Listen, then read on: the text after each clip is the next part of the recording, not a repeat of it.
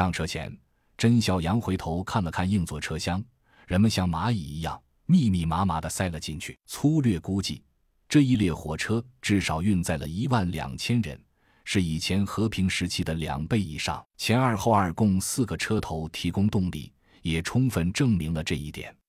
卧铺车厢并不显得很拥挤，几人在那米房护服外套上了军装，熠熠生辉的军衔在这里也很吃得开。几人很快找到了自己的铺位，甄孝阳六人正好占满一个格子六个铺位，吴所长则单独被安排到领导席。二十一点，火车开了，新型的电气车头发出的声音不大，很适合现在的环境。甄孝阳悄悄用随身通话器联系了欧阳，车辆那边一切正常，遂略感放心。车厢内灯火通明，众人都坐在下铺。与旁边隔挡内传来的喧嚣不同，甄孝阳等人所在的这个隔挡却保持着宁静，每个人都在做一件事：保养武器。甄孝阳一边给第七个空弹夹装填子弹，一边低声问身边的吴铎：“所长一个人在那边？”众人纷纷看着吴铎，等着他的回答。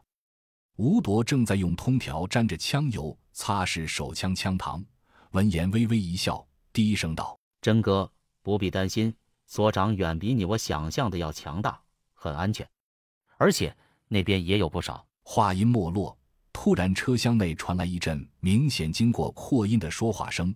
甄笑阳对吴铎点点头，表示明白，与众人一起探出头，看着车厢头上的几人，是高领导和一个穿衬衣的老头，后面跟着杨正和吴所长，正在猜测老头的身份。高领导拿着无线话筒道：“各位同仁，今天我们启程奔赴西部，与我们同行的还有中院王院长、吴所长。路途艰辛，希望大家众志成城，共赴国难，早日抵达。”原来是王院长，众人将他和记忆中广播里的声音对上了号。后面高领导和王院长在说了什么，大家没有仔细听，无非是些激励士气的话。等他们讲话完毕。甄孝阳四个男人安排了轮流值夜，就各自睡去。第一班岗哨时落齐，这小子坐在下铺，擦拭着从研究所顺出来的短款超合金唐刀，森寒的刀光在隔挡里翻起一阵阵冷意。